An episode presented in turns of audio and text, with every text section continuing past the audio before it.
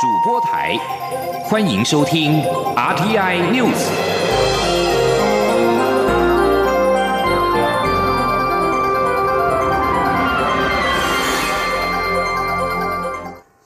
各位好，我是主播王玉伟，欢迎收听这节央广主播台提供给您的 RTI News。新闻首先带您关注联合国大会。拉美友邦海地与太平洋友邦诺鲁在第七十五届联大总辩论第三天为台湾直言。外交部今天上午表示，海地总统摩伊士针对该国能有效管控疫情，特别感谢台湾，并指出，现在该是国际社会承认这个国家的存在权，并且在国际组织当中，特别是联合国赋予其应有地位的时候了。诺鲁总统安格明也是针对疫情感谢台湾这个真正的朋友，并且呼吁联合国履行对人类大家庭的承诺，确保台湾两千三百五十万人民享有与其他国家人民相同的权利。他强调，台湾是全球因应此次疫情的重要伙伴，如今我们比以前更需要包容与团结，以因应全球面对的各种挑战。目前已经有史瓦蒂尼、巴拉圭、帛琉、马绍尔群岛、海地、诺鲁等友邦，在今年联大开议期间的不同场合为台湾直言。洪都拉斯则是在八月时已经致函联合国秘书长表达支持。至于其他友邦的挺台作为，外交部表示仍在与友邦持续协调。除了发言支持之外，另外还有集体致函或个别致函等方式，具体内容将适时对外说明。也关注台美中三方关系。美国国务卿蓬佩奥指中国施压美国各州政府不可与台湾交往，同时呼吁各州反制中国渗透一事。外交部发言人欧江安今天对此回应指出，中共的渗透工作对民主法治造成严重侵害，如今也引起美国等民主国家高度关切。外交部感谢美国的支持，也将与美国等理念相近国家合作反制中国政府的不当渗透。今天记者王兆坤的采访报道：美国国务卿蓬佩奥日前在威斯康星州参议会。以“美国各州议会与中国挑战”为题发表演讲，提到中国外交人员施压美国各州政府不得与台湾从事贸易与往来，也不得承认台湾。蓬佩奥呼吁各州要对中共的渗透提高警觉，并加以反制，包括鼓励各州大学关闭孔子学院。外交部由衷感谢美国的长期支持，将持续与美国加强合作，反制中国渗透。外交部发言人欧江安说：“台湾我们在国际上面对中国政府，他无所不用其极的打压，这从来没有停歇过。中共对外的渗透工作，对于民主法治造成严重的侵害，如今也引起美国等民主国家的高度关切。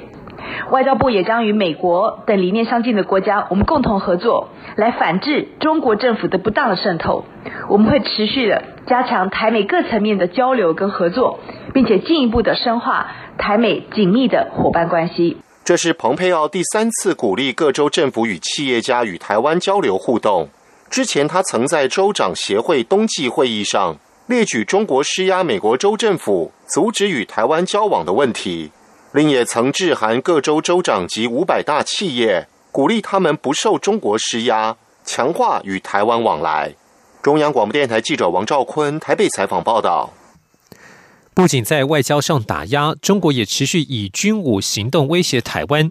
解放军公布了东部战区试射飞弹的影片，媒体报道，此影片对台湾示警意味浓厚。对此，行政院长苏贞昌今天受访时表示，每个飞弹都是人民的血汗钱，应该把百姓血汗钱拿来照顾人民，用来破坏区域和平，非常的不应该。今天记者王维婷的采访报道。解放军公布东部战区一次试射十枚飞弹的影片，画面标注“时刻准备战斗”。媒体解读此影片对台湾示警的意味浓厚。对此，行政院长苏贞昌二十五号在立法院受访时表示：“每一个飞弹都是人民血汗钱，应该把这些钱拿来照顾人民。如果用来破坏区域和平，非常不应该。”苏贞昌表示：“无论对手怎么骚扰台湾，台台湾民众同舟一命，政。”府会坚决守护国家安全。苏贞常说：“每一个飞弹也都是人民血汗钱做的。其实，如果能够把这些钱用来照顾人民，应该是国家的责任、政府的责任。如果用来威胁、破坏区域的和平，那更是不该。那无论敌人或者对手，或者对于区域和平不尊重的国家，对台湾怎么骚扰，台湾的人民同桌一命，政府跟人民一定会坚决维护国家的安全，不必浪费人民的纳税钱。台湾驻日代表谢长廷和驻德代表谢志伟近来接受媒体访问时，分别被称为大使。媒体询问苏贞昌，台湾对日对德外交是否有升级趋势？苏贞昌表示，台湾各方面努力被国际肯定，无论有无邦交的国家，都越来越重视台湾派驻在当地的代表、大使或成员，而且会渐渐以大使称呼，或把住处名称改为台湾。苏贞昌认为这是一个正向。发展也是国人努力的成果，希望大家继续加油。另外，针对外交部长吴钊燮表示，目前不寻求跟美国建交。苏贞昌也说，台湾希望有越来越多的朋友，越来越多的外交空间。苏贞昌表示，只要条件适合、时机适合，台湾都会努力，这是不变的方向。只要方向正确，脚步不停，有一天目标就会达到。中央广播电台记者王威婷采访报道。国家中山科学研究院在昨天在屏东九鹏基地和东海岸发射飞弹。中国解放军情报船十八号开始出现在花莲县外海，直到今天上午尚未离开。军方人士表示，这是近年来中共情报船滞留最久的一次。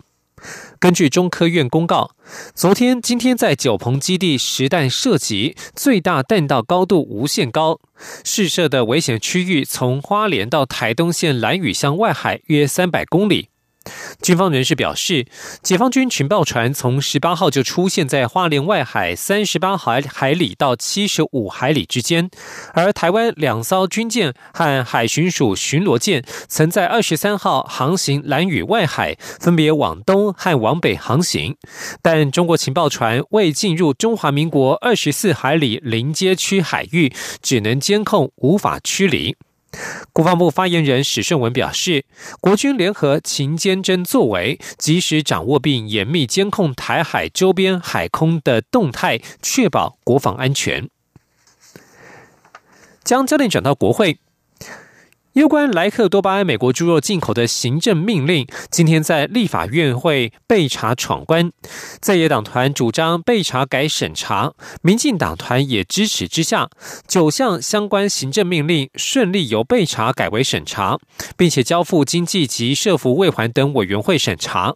对此，行政院长苏贞昌表示，尊重立法院的决定。也不反对被查改为审查。卫福部长陈时中受访时也表示尊重立法院的决议，并认为多一点讨论也很好。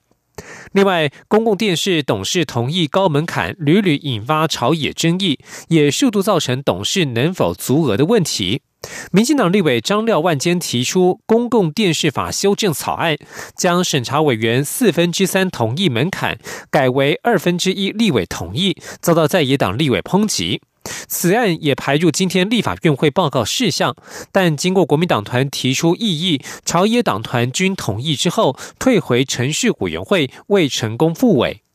另外，由民进党立委范云所提的宣誓条例、总统副总统宣誓条例、中华民国国徽国旗法等修正案，拟删除国父遗像，同样引发国民党抨击，并在今天院会报告事项复委的程序当中提出复议，最后相关的草案也被退回程序委员会。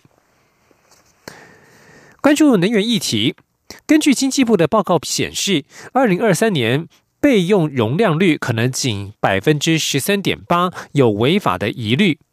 规划协和燃油机组三四号机延后除役，也要新增燃气机组。台湾是否会爆发缺电危机，引发关注。对此，经济部长王美花今天在立法院表示，政府推动能源转型，本来就有相关长期的用电配套措施，备载容量没有问题。前天记者刘玉秋的采访报道：经济部能源局日前提出一份未来十年电力供需规划的简报，指出，考虑到未来重大投资案用电规划在二零二六年起新增九部燃气机组，同时由于离岸风电目标可能略为延后，二零二三年备用容量率可能仅百分之十三点八有违法疑虑，规划协和燃煤机组三四号机延后两年除役。对于我国是否因可能有缺电危机而增加燃气机组，并让协和电厂延役，经济部长王美花二十五号列席立法院报告纾困三点零预算时受访表示，政府都有进行长期用电的配套规划，备载容量也够，没有缺电危机。你政府能源转型，哈，那你本来就是我们就是有啊相关的长期用电的配套了，哈，所以才会有提出。啊，这个转型之后，再生能源占比百分之二十嘛，哈，然后燃气的部分是占百分之五十等等。那这个我们长期的规划本来就都会持续进行。现在电会不会够够？没有没有，嘿，是。那增加两个燃气。行政院长苏贞昌受访时也强调，在蔡英文总统的领导下，政府发展绿能，对于用电，经过各方面的周密准备与有效进行。这些年来，无论是备转率或是备用容量。都远超过过去，用电相对稳定而安全，而且空污率也比过去大大减低。至于国产医用口罩，加印 MD Made in Taiwan 双钢印后，未见排队购买人潮。有药师认为，民众恐对双钢印防伪没有太大信心。对此，王美花则说，政府努力在做，希望大家都可以用得到双钢印的口罩。经济部与卫福部还会做后市场的稽核，防伪程度不会不够，欲请大家放心。中广电台记者刘秋采访报道。将焦点转到国际间。纽约市一名远警日前因为涉嫌替中国政府从事间谍行为被逮捕。国务卿蓬佩奥表示，中国驻纽约领事馆正被当作中方从事间谍行动的枢纽。根据《纽约邮报》的这一篇报道，可能会有更多外交人员和间谍被捕。蓬佩奥曾经担任中央情报局局长，他向威斯康星州议员发表演说时警告，中国共产党官员正在各州和各城市从事全面宣传行动，还表示中国驻纽约领事馆在政治上相当活跃。美国国务院七月证实，美国境内的中国领事馆在各地协助假扮学生的中国军人从事间谍行动。驻旧金山和纽约领事馆也被认为是间谍行动的温床，而长久以来，中国驻旧金山领事馆被控试图窃取邻近的细谷贸易机密，而驻纽约领事馆则被指搜集纽约维吾尔人和中国异议团体的资讯。前香港众志秘书长黄之锋涉嫌非法集结以及违反蒙面法，遭到香港警方逮捕，在侦讯之后又被释放。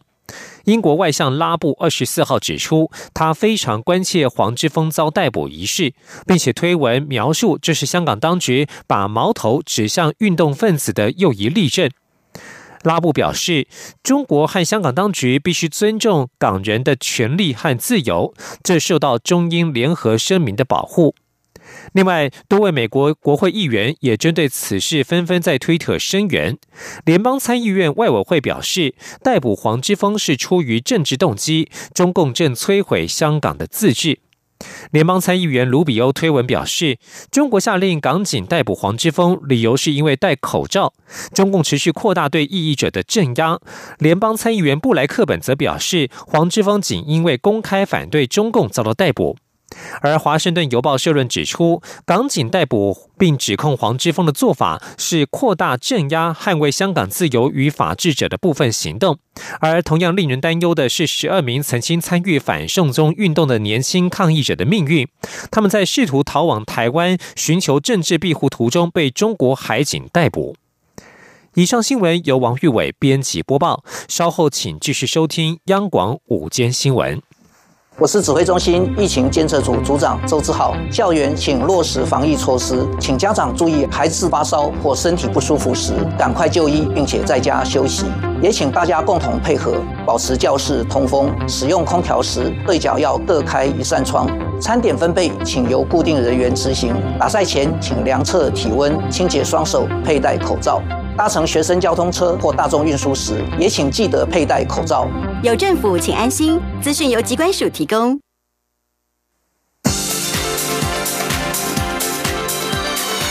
这里是中央广播电台台湾之音，欢迎继续收听新闻。听众朋友您好，我是张顺祥，欢迎您继续收听新闻。行政院政务委员唐凤二十四号线上参与奥斯陆自由论坛，分享台湾模式如何战胜疫情跟假消息，强调面对独裁政权，我们不能够只是防守，更要积极的作为。总部设在纽约的人权基金会每年在挪威奥斯陆举办奥斯陆自由论坛，今年因为疫情改线上直播。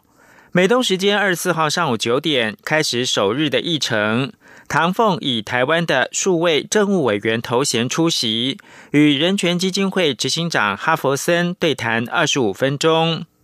唐凤提出要向世界传达的强烈讯息，就是他称为台湾模式的创新经验，既可以兼顾经济成长，又不必剥夺人民基本自由。唐凤分享台湾由下而上的创新模式，无论口罩使用便利商店结合手机应用程式 App 领取，或卫生福利部长陈时中率官员戴粉红色口罩示范电锅消毒口罩。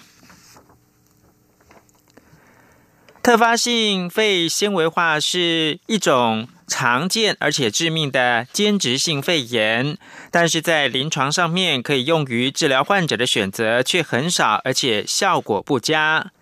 台大医院内科杨凯健副教授暨主治医师研究团队发现，内质网蛋白在肺纤维化当中扮演重要的角色，为治疗肺纤维化提供治疗新方向。这个论文已经登上了国际顶尖期刊《自然通讯》。吉林央广记者。江昭伦的采访报道：台大医院内科主治医师杨凯健指出，很多疾病都可能造成肺纤维化，包括 COVID-19 在内。特发性肺纤维化则是指找不出任何致病原因。根据统计，全球罹患特发性肺纤维化的比例约万分之十三到十四，国内患者估计也有四五千人。一旦诊断出来，若无肺移植，平均存活率只有两到五年。由于目前美国 FDA 与台湾健保给付只有两种药物，且治疗效果并不是太明显。因此，国际药厂仍积极投入开发。台大院这次的研究，则是找出新的特发性肺新文化致病基转，提供治疗新方向。杨凯健说：“这个蛋白它本身在内质网里面，好，那它呃在譬如疾病发生的时候，它因为内质网压力会上升，这个蛋白会被呃增值，它表现量会很多。它本身不是一个好的蛋白，它本身会促进纤维化的一个讯息传导路径，叫 TGF 贝塔，那会让它的讯息传递变得更强，使得整个肺纤维母细胞它会增生，然后制造非常非常多的纤维化的物质，使得肺产生纤维化。我们的实验就是说，我们呃利用基因编辑的方式把它剔除掉之后，可以发现它可以减轻小鼠当中造成肺纤维化这个疾病的严重程度。肺功能也会恢复，所以我想，我们认为它是未来可能可以针对这个肺纤维化做一个很好的治疗标的。杨凯健表示，目前台大正与财团法人生物技术开发中心合作，开发抑制分子的药物。若有任何药物产出，就可能寄转，甚至用于治疗一般肺纤维化，也可能有改善作用，未来潜力无穷。中国电台记者张超伦台北采访报道。台湾经济研究院今天公布八月的三大产业营业气候测验点，制造业跟服务业分别呈现连续四个月跟五个月上扬的态势，营建业则是结束先前连续三个月上扬的态势，转为下滑。台经院分析，制造业创下从二零一八年八月以来新高。制造业厂商对当月跟未来半年景气的看法，都较上个月乐观。记者杨文军的采访报道。台经院公布八月制造业营业气候测验点为九十八点八三点，较上月增加二点四四点，连续第四个月上扬，创下自二零一八年八月以来新高。服务业为九十六点二一点，较上月增加一点二四点，连续第五个月上扬，并创下自二零一九年六月以来新高。营建业为一百零六点九八点，就上月微幅下滑零点六八点，结束先前连续三。个月上扬的态势，台经院分析，全球需求持续回升，带动国际原油与原物料价格走高，加上持续进入电子产品传统旺季，又有入场急单挹注，使得八月制造业经济数据转强。制造业厂商对当月及未来半年景气看法，皆较上月乐观。台经院院长张建一说：“那不过国内这个部分，我们目前掌握到的一些相关数据是，哦，是还不错。”那九月已经快结束，就是第三第三季已经快结束，正式迈入第四季。那第四季如果疫情没有大幅变化，应该整个来讲，呃，全球会比较好。那台湾相对会更好。服务业方面，台经院指出，暑假出游人潮涌现，配合政府振兴方案助攻，带动国旅与外食业绩表现翻扬。且随着各国陆续恢复经济活动，使得全球货运业务大幅成长，有助于餐旅业和运输仓储业对当月景气看法维持乐观。营建业则面临传统民俗月的影响，房市成交量明显较上月下滑，但受惠于超低房贷利率和资金条件带动制产的需求，加上民间工程热度不减，政府公建投资持续，预期未来半年营建业景气表现将为温和成长走势。中央广播电台记者杨文君台北采访报道。澎湖县政府将在十月开始携手民间业者，推出长达三个月的“恋恋海味”澎湖美食假期，包括了十月在笃行石村举行的眷村美食月，十一月在鹏城饭店提出的美食派对。结合了潮粤料理跟澎湖在地食材，十二月还有福朋喜来登推出的五星餐九月，希望民众利用秋冬季节来澎湖体验不一样的美食滋味跟美食文化。请听记者吴丽君的采访报道。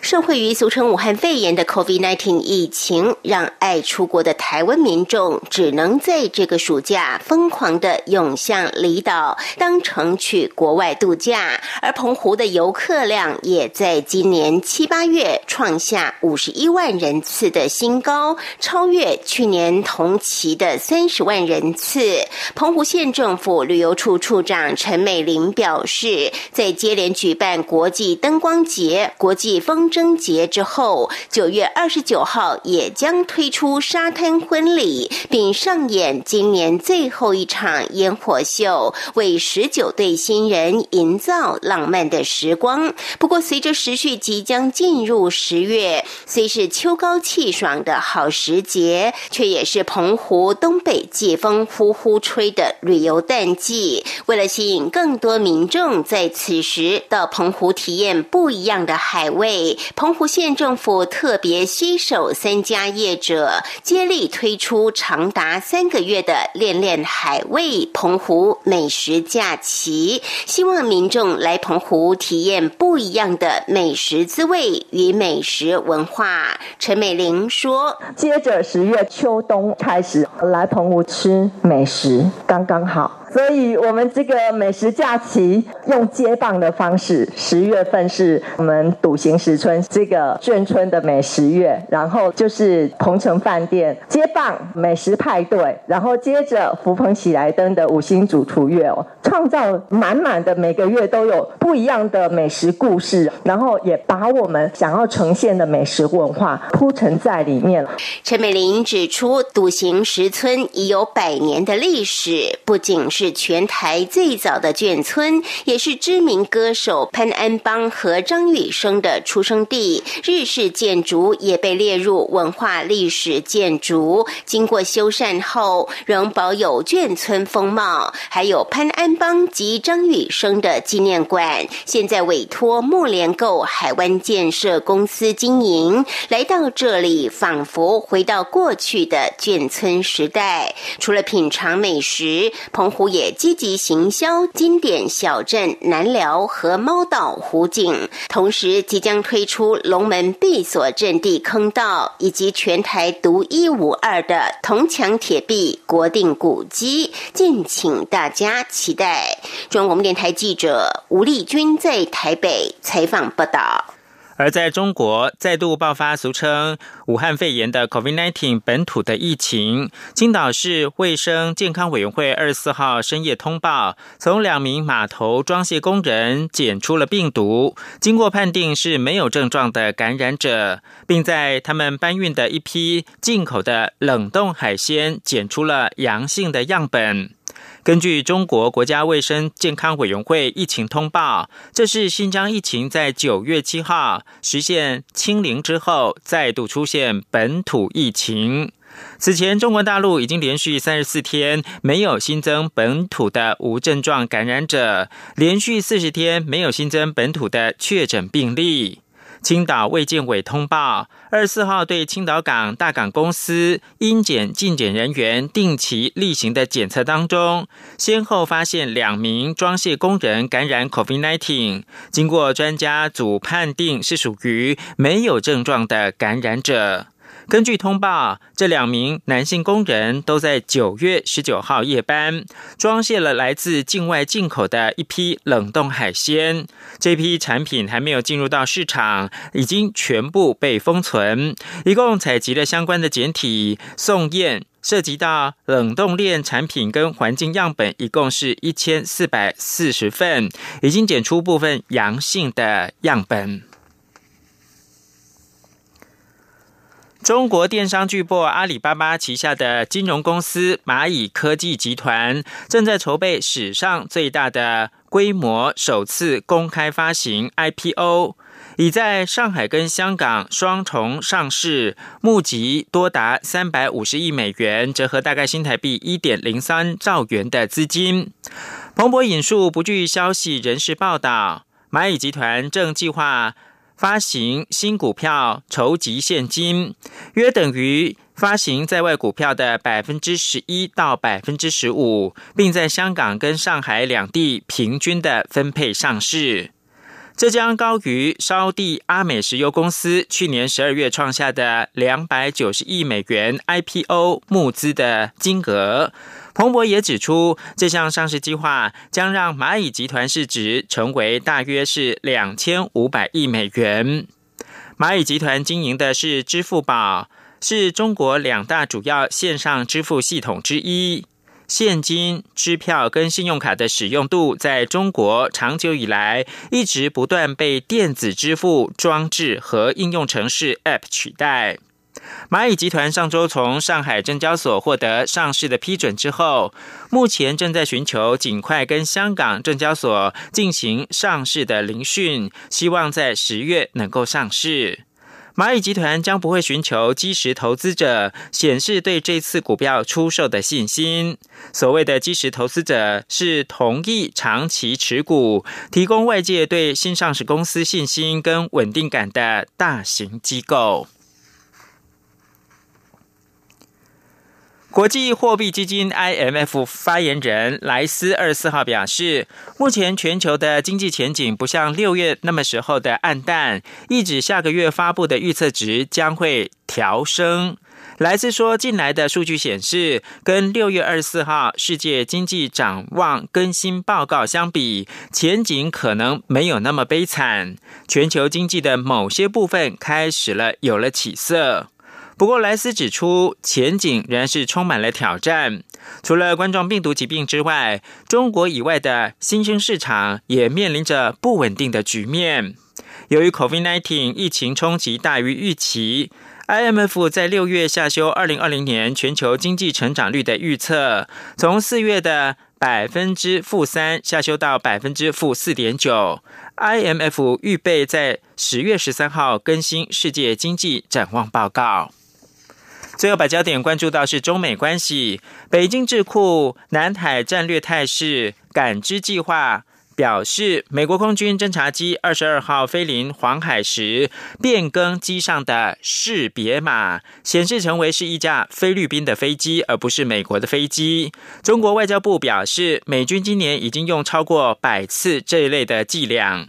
南华早报表示。飞航动态监控机构飞机守望在推特上面也观察到类似的状况，称美军飞机在黄海的时候出现了不同的识别码反应。所有飞机都会由国际民航组织分配识别码，供辨识之用。南海战略态势感知计划表示。美军一架 RC 一三五 S 侦察机在飞临黄海的时候，改用一组分配给非国飞机的识别码，完成任务之后才恢复到自身原有的识别码。以上新闻由张顺祥编辑播报，这里是中央广播电台台湾之音。